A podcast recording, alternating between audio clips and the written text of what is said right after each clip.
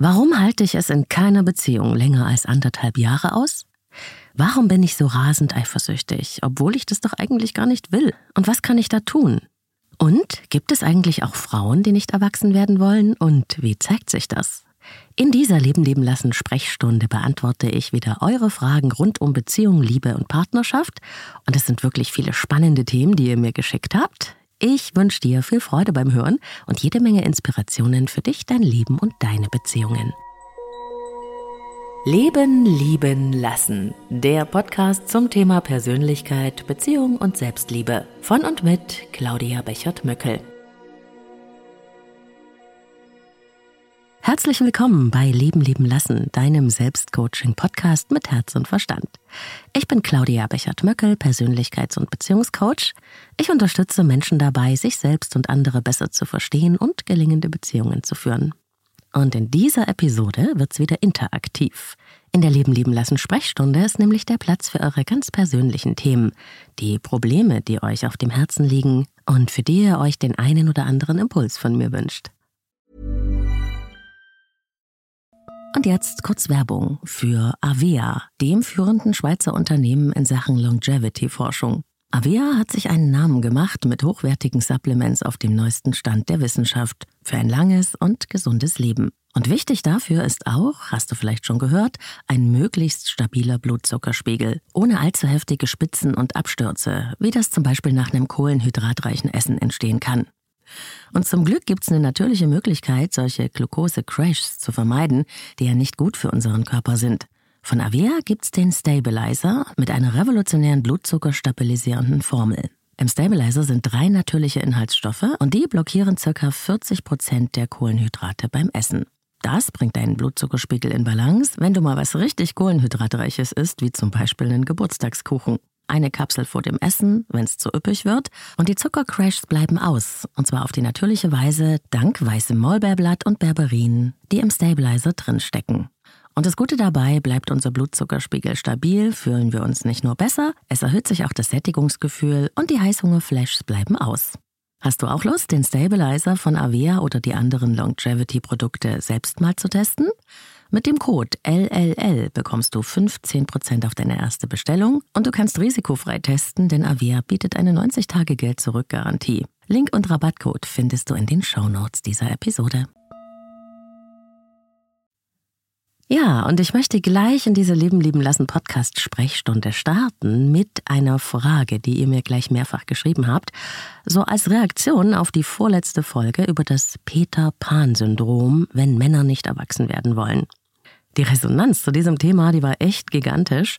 Und wenn du die Folge noch nicht gehört hast, dann lohnt sich das Peter Pan Syndrom unbedingt, das enormen Einfluss haben kann auf die Qualität der Beziehung. Und die Frage, die sich da vielen von euch offenbar gestellt hat und die auch sehr, sehr berechtigt ist, ist die, gibt's das Nicht-Erwachsenwerden-Thema eigentlich auch bei Frauen? Und wenn ja, wie wirkt sich denn das auf die Beziehung aus? Absolut, dieses Thema gibt es auch bei Frauen.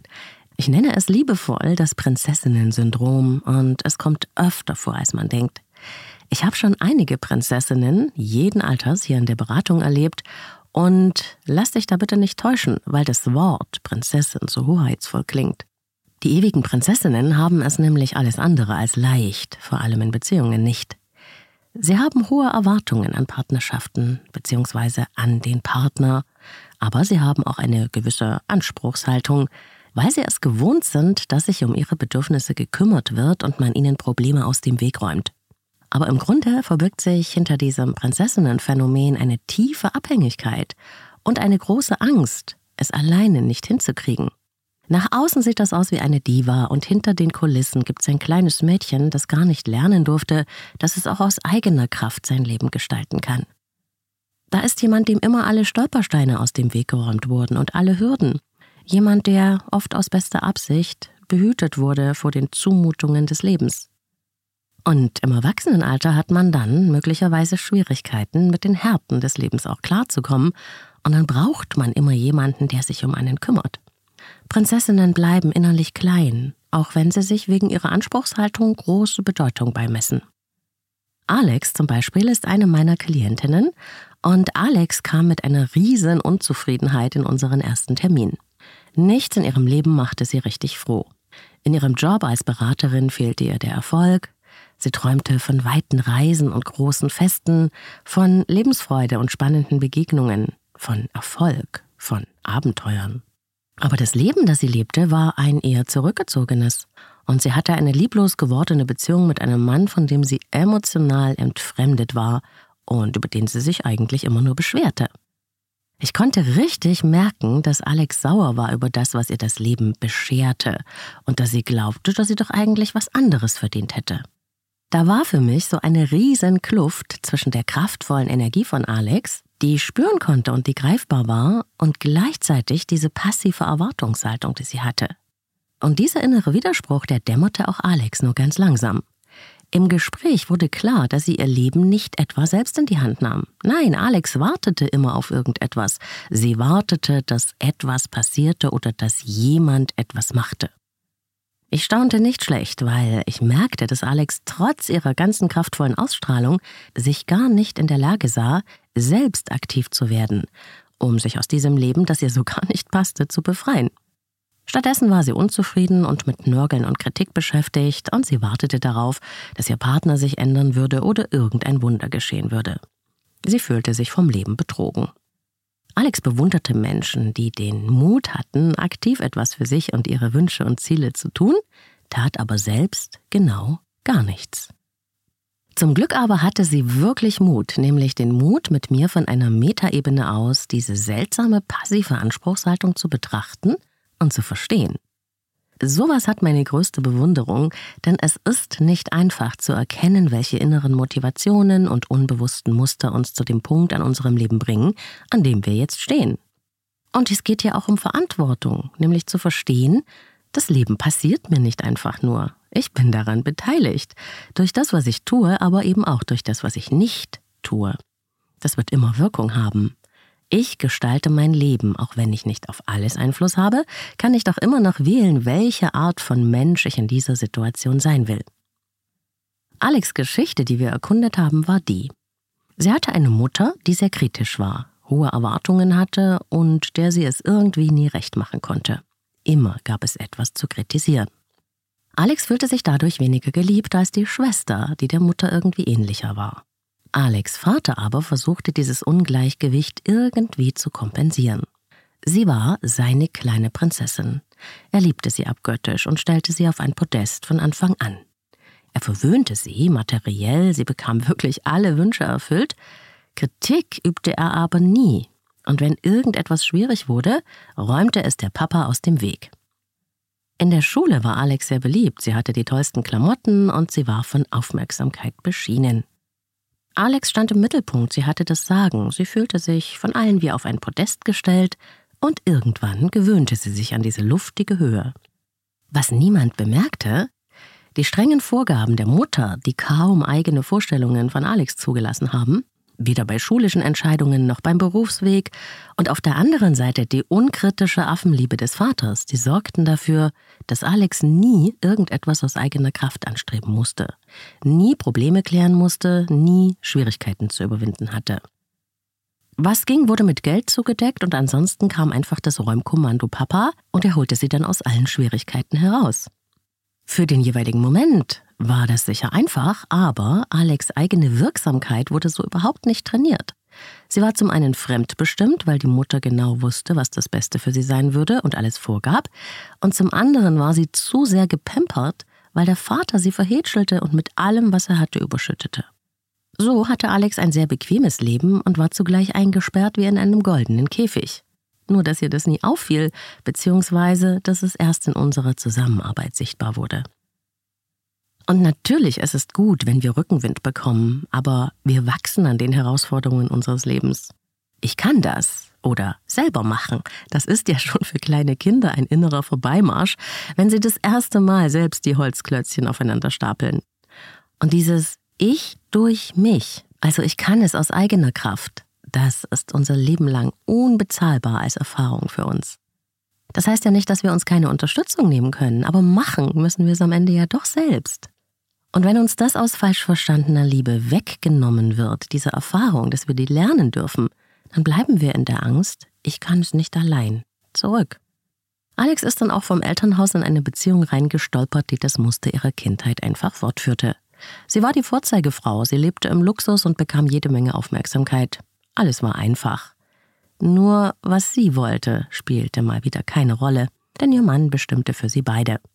Und damals begann auch ihre Unzufriedenheit und Nörgelei, erinnert sie sich. Sie merkte nämlich, dass sie nicht mehr länger im Schatten des erfolgreichen Göttergatten stehen wollte, dass ihr langweilig war, aber sie wusste auch nicht, was sie stattdessen wollte. Und Angst hatte sie auch. Sie konnte doch nichts alleine. So dachte sie tatsächlich über sich selbst. Also dann doch lieber im goldenen Käfig bleiben, auf Rettung warten. Vielleicht würde ja irgendwann ein anderer Prinz vorbeikommen? Und so hat Alex einige Zeit lang die Sicherheit der leblosen Beziehung vorgezogen, weil sie Angst davor hatte, selbst für sich und ihr Leben loszugehen, ihre Wünsche und Ziele zu realisieren. Alex war nicht richtig erwachsen geworden. Äußerlich schon, innen nicht. Das sieht sie jetzt auch ganz klar und kann den Zusammenhang mit ihrer Prägung deutlich erkennen. Und ich habe sie gefragt, wo ist denn die Abenteurerin in dir? Wo kommt denn die vor in deinem Leben? Der Teil von dir, der wild und frei und mutig ist, der sich noch ausprobieren will, der Lust hat auf was Neues. Wo ist die Frau in dir, die das Leben kosten will? Alex stellt fest, dass sie diesen Teil in sich nie wirklich gelebt hat, vor lauter Angst, dass sie das nicht könne. Alex ist vom Prinzessinnenphänomen betroffen gewesen. Sie brauchte immer einen Retter, Versorger, Richtungsgeber. Sie kannte ihre eigene Kraft nicht. Aber zum Glück ist das nicht so geblieben. Als Alex nämlich erkannt hat, dass sie selbst eine Verantwortung für ihr Leben hat. Das Leben bedeutet, rauszugehen, mal etwas zu versuchen, Versuch und Irrtum zu wagen, auch mal auf die Nase zu fallen und sich Schrammen zu holen und dann wieder aufzustehen. Dann wollte sie schlussendlich doch raus aus ihrem sicheren, aber öden Prinzessinnengefängnis und rein ins Leben. Weil sie sich selbst endlich ausprobieren wollte, selbst die Hände nach den Sternen ausstrecken wollte, anstatt zu warten, dass sie ihr jemand vom Himmel holte.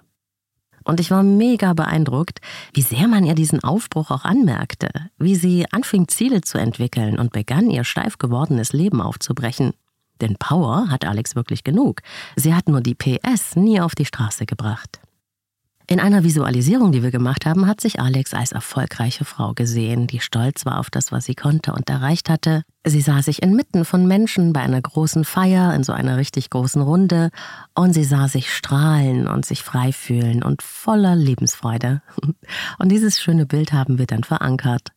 Und es war so schön, mit ihr in diese Vorstellung reinzugehen. Keine anspruchsvolle Prinzessin auf der Erbse, sondern eine richtige Königin in ihrer vollen Größe. Frauen, die nicht erwachsen sind, suchen in Beziehungen oft unbewusst jemanden, der dem kümmernden, sorgenden, wohlwollenden, liebevollen Vater in etwa entspricht, also der diese Vaterfigur symbolisiert, der sich kümmert und für alle Belange zuständig ist, der die Verantwortung übernimmt. Jemand, der Sicherheit bietet. Und dieser hohe Erwartungsdruck an den Partner, verbunden mit dem eigenen Anspruch auf ständige emotionale und oft auch finanzielle Vollversorgung, geht selten gut. Denn man braucht ja dann den anderen, um sich selbst sicherer zu fühlen. Dass man ihn liebt, ist mit diesem Brauchen aber nicht gesagt. Und irgendwann fällt dann auf, dass das ständige Delegieren der eigenen Verantwortung an den Partner niemals nicht zu innerer Zufriedenheit führt, dass einen das nicht wachsen lässt, dass einem die innere Stabilität und das Vertrauen in die eigene Kraft fehlt. Alles wird einem herzugetragen, alles kommt von außen, das ist zu einfach. Und es heißt ja auch, ich hänge von anderen ab. Und es macht unzufrieden und hilflos. Und so entsteht ein richtiger Teufelskreis. Seine Tochter zu einer Prinzessin zu erziehen, ist also keine Liebe. Ehrlich gesagt, man tut diesen Frauen damit sogar etwas an. Und für Söhne gilt das übrigens auch.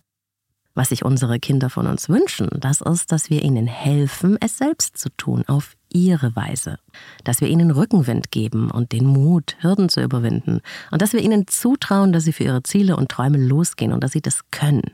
Und dass wir da sein werden, um den Raum zu halten, Trost geben zu können und Zuversicht, wenn sie sich auf ihrem Weg mal eine blutige Nase und ein aufgeschürftes Knie holen. Und eine bessere Art von Unterstützung kann ich mir überhaupt nicht vorstellen. Ich bin da für dich heißt nicht, ich mache es für dich. Und allen, die das nicht erfahren durften, so wie Alex, möchte ich ganz viel Mut machen. Es ist nie zu spät für ein eigenes, wildes Leben nach deinem Geschmack. Probier's aus, bitte. Hab keine Angst. Wenn du es nicht kostest, dein richtiges Leben, dann wirst du es vielleicht irgendwann mal bereuen. Willst du das?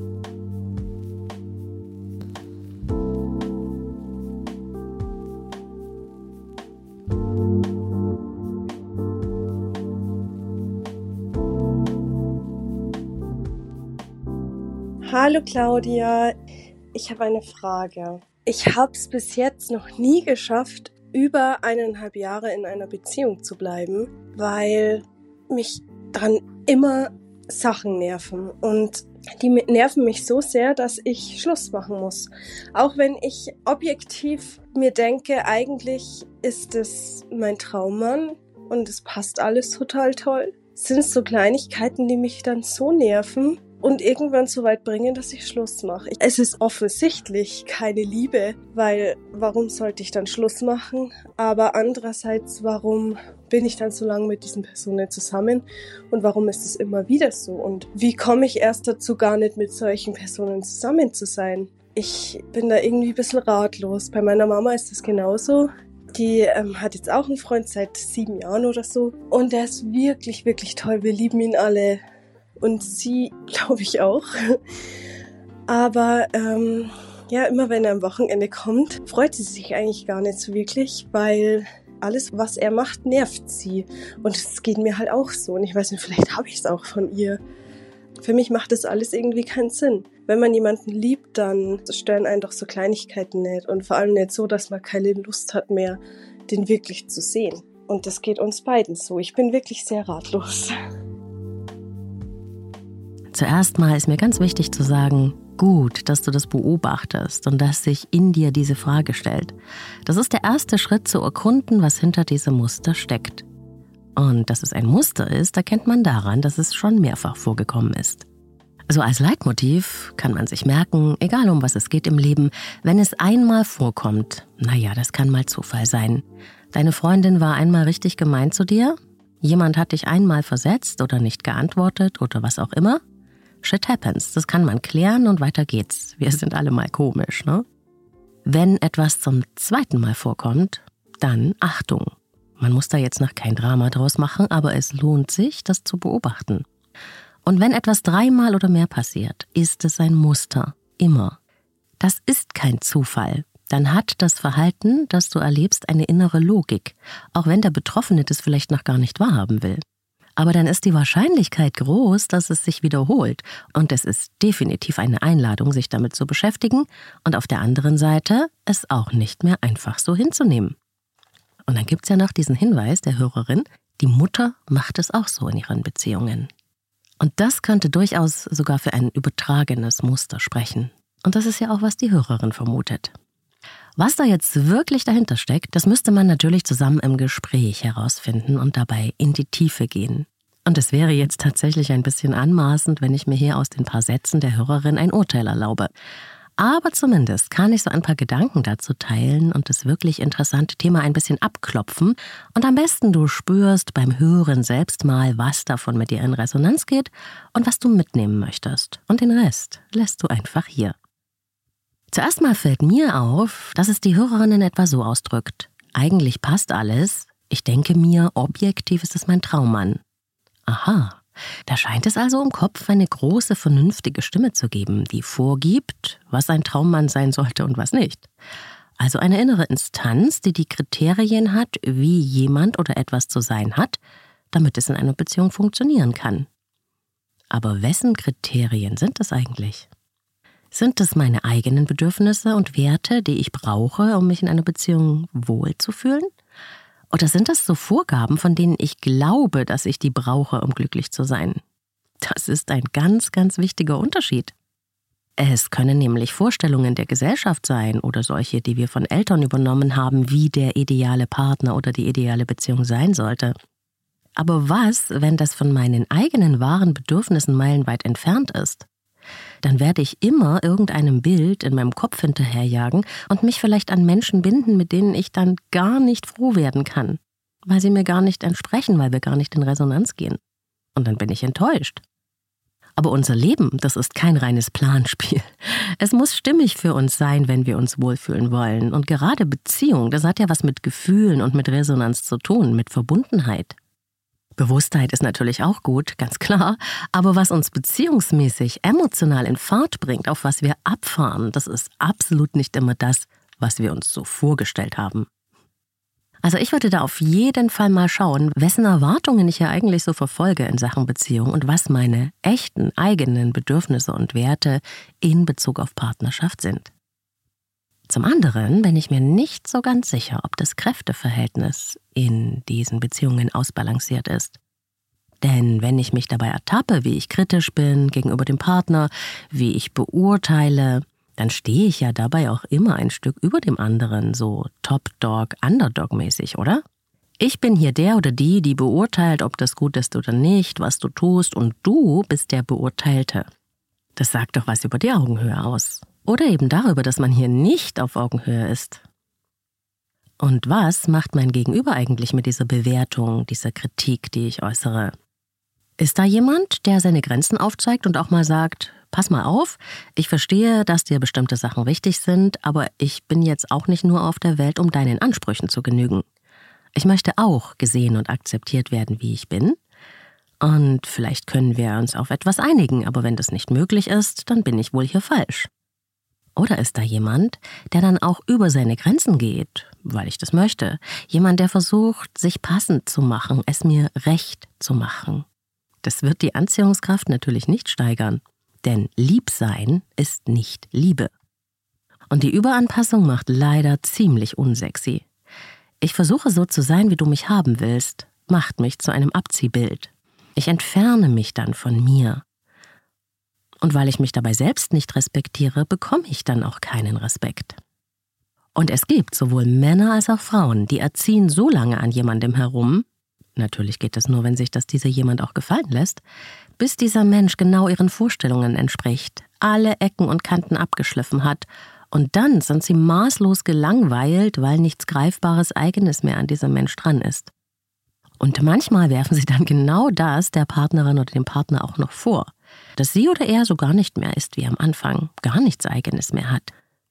Du siehst, es geht also immer auch um eine Balance des Kräfteverhältnisses in einer Beziehung.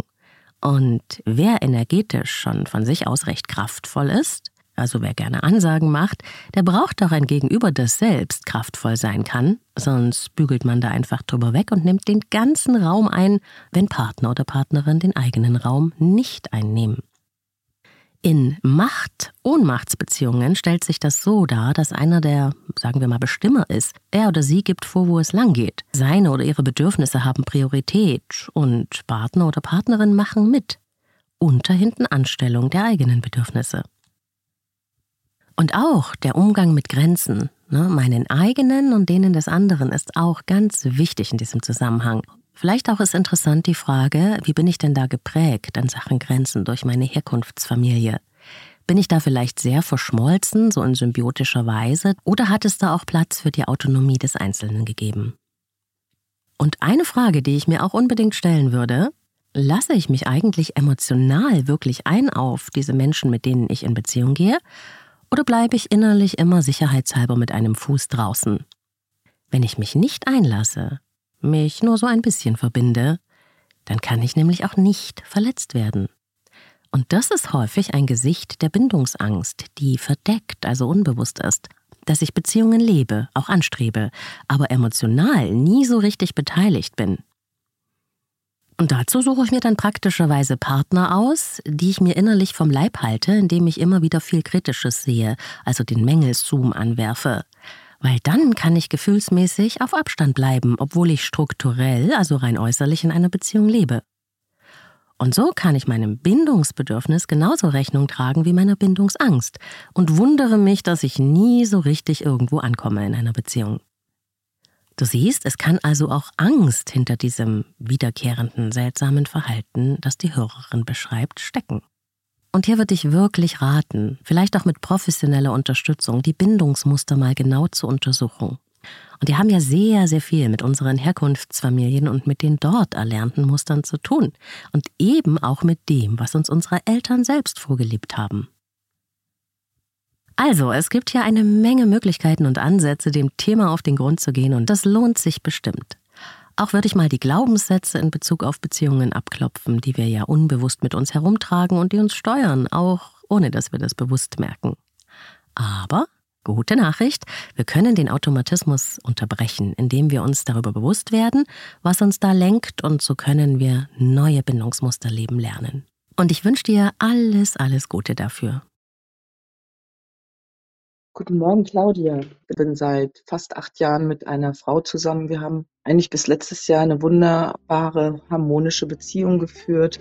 Ähm, dann letztes Jahr hat sie eine andere Frau kennengelernt, die zwar auch in der Beziehung ist, aber die beiden haben eine sehr intensive Freundschaft und ich komme damit überhaupt nicht zurecht. Ich bin sehr eifersüchtig, was bestimmt auch daran liegt, dass ich in meinen letzten Beziehungen nicht immer gut behandelt worden bin. Es tut mir total leid, dass ich diese Eifersucht habe und ihr nach ihren Worten eigentlich eine ganz normale Freundschaft, ähm, sage ich mal, schwer mache. Ich habe schon verschiedene Tools versucht, um mich mit meiner Eifersucht auseinanderzusetzen und äh, habe einfach große Angst, dass jetzt meine Beziehung dadurch leidet, was sie auch mittlerweile schon tut, weil ich mich einfach nicht kontrollieren kann. Vielleicht kannst du mir ja einen Tipp geben, was ich machen kann, was du jetzt an dieser Stelle für sinnvoll hältst. Ich hoffe, es ist okay, dass ich dich duze. Ich finde deine Podcasts wunderschön, wunderbar gesprochen und wohltuend und ich kann viel rausziehen aus diesen Minuten, die du uns schenkst. Vielen Dank. Ach, am liebsten würde ich dich mal richtig in den Arm nehmen. Man kann so gut spüren, wie du mit dir ringst, wie du eigentlich deiner Frau diese Freundschaft gönnen möchtest, aber irgendwas anderes in dir lässt das einfach nicht zu. Da ist richtig viel Angst, ne, die man hören kann. Und zuerst mal die gute Nachricht. Es ist vollkommen normal, auch mal Gefühle von Eifersucht zu haben. Jeder von uns kennt sie und man müsste wirklich aus Stein sein, wenn man das Gegenteil behauptet. Unsere Paarbeziehungen sind exklusiv, wenn man nichts anderes vereinbart hat, und sie finden daher in einem geschützten Raum statt, dem Beziehungsraum. Das ist so eine Art emotionales Zuhause für uns, wo wir sicher sein können. Der Beziehungsraum ist verlässlich und trägt uns und fängt uns auf. Und wenn wir nur den Verdacht haben, dass diese Vereinbarung gebrochen wird, der Beziehungsraum vielleicht einseitig geöffnet werden könnte, jemand könnte eindringen in diese Exklusivität, dann empfinden wir das als Bedrohung. Und das löst Ängste aus. Und dann kommt eben oft die Handlung, die Kontrolle, das zu unterbinden. Evolutionär betrachtet hat uns diese Art Beziehungen einzugehen mit dieser Exklusivität Sicherheit gebracht. Und Sicherheit hatte eben früher auch mit Überleben zu tun. Und so erleben wir das in Teilen unseres Gehirns heute noch. Da kommt dann so eine Stimme aus der Tiefe, die sagt, meine, meine, fass das nicht an. Wir wollen nicht, dass uns was weggenommen wird und wir sind bereit, das, was uns lieb und teuer ist, mit Zähnen und Klauen zu verteidigen. Es ist unsere Ressource. So macht das unser Urmenschengehirn, der Teil, wo deine Instinkte und Überlebensstrategien zu Hause sind. Das ist nicht dein bewusster Verstand. Dein Ich, das ist dein Reptiliengehirn. Und wenn wir schon öfters verraten, betrogen oder verletzt worden in Sachen Beziehungen, dann ist dieses Sicherheitsbedürfnis und die gefühlte Bedrohungslage noch viel stärker. Das ist dann nackte Verlustangst. Und aus der Verbindung rauszufallen, das kann für unser Gehirn bedeuten, unterzugehen. Das ist eben gekoppelt mit Überlebensangst.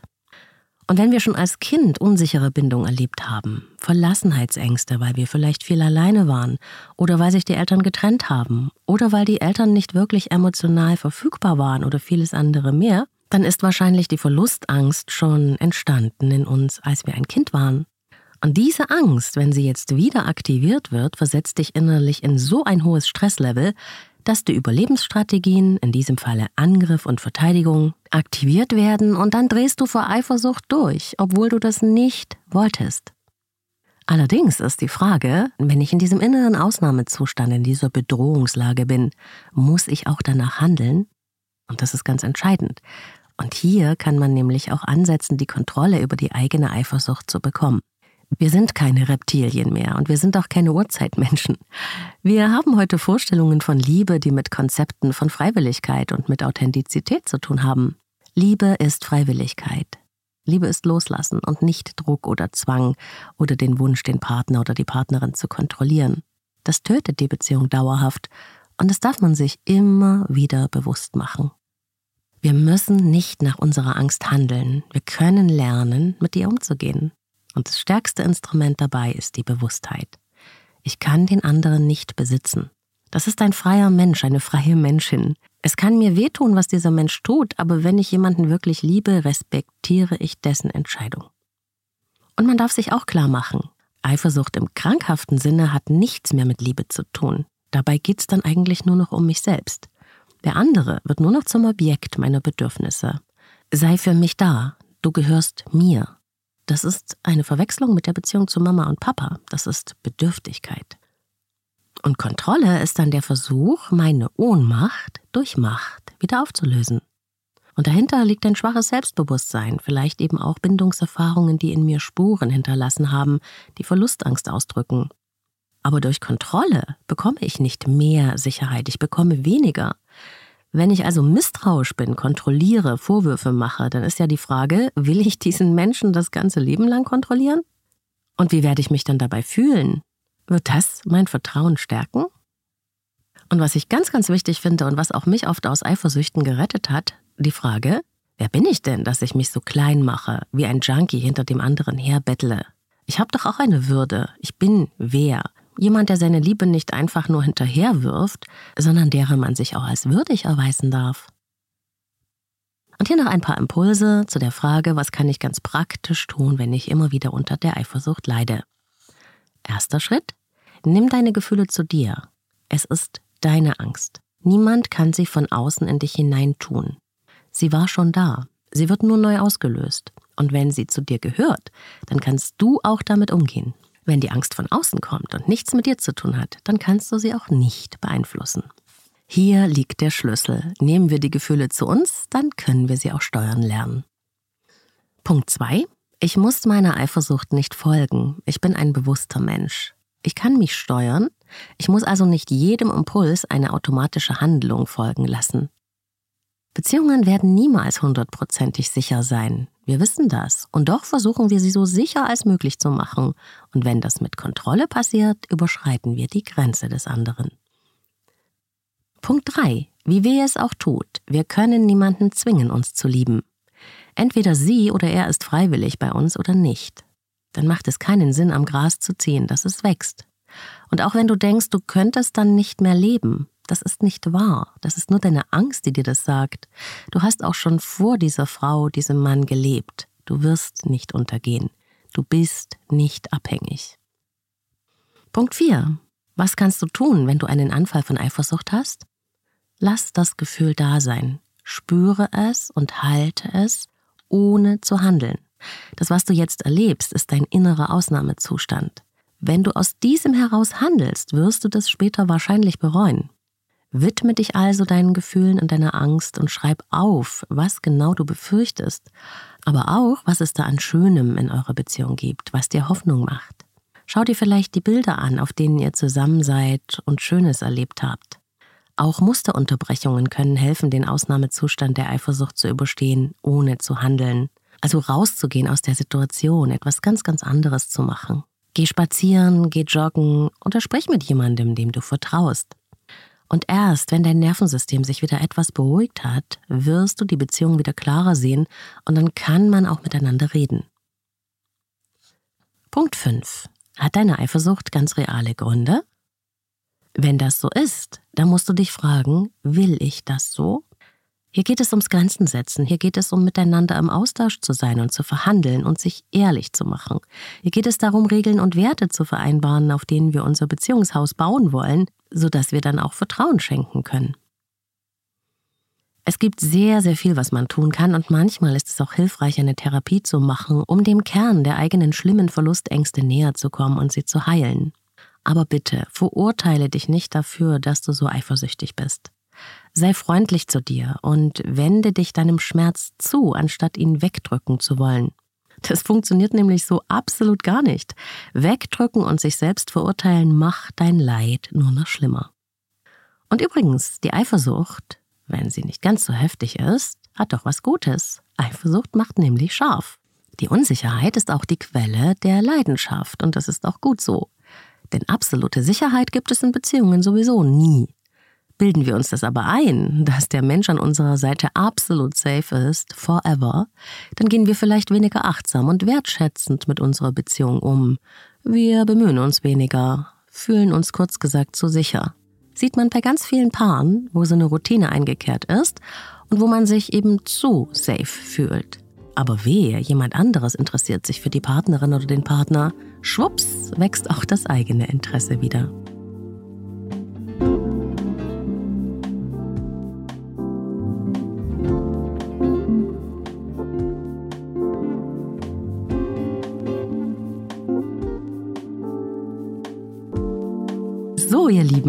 Das war Ausgabe 179 des Leben lieben lassen Podcast.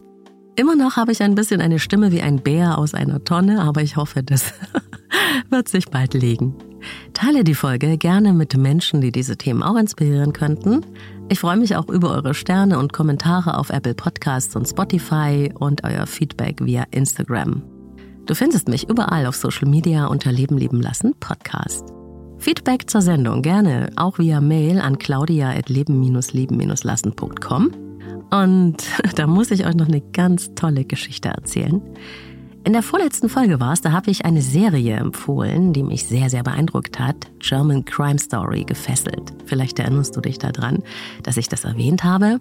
Und genau das hat die Produzentin der Serie gehört, weil sie auch Leben, Leben lassen Hörerin ist und dann hat sie mir geschrieben.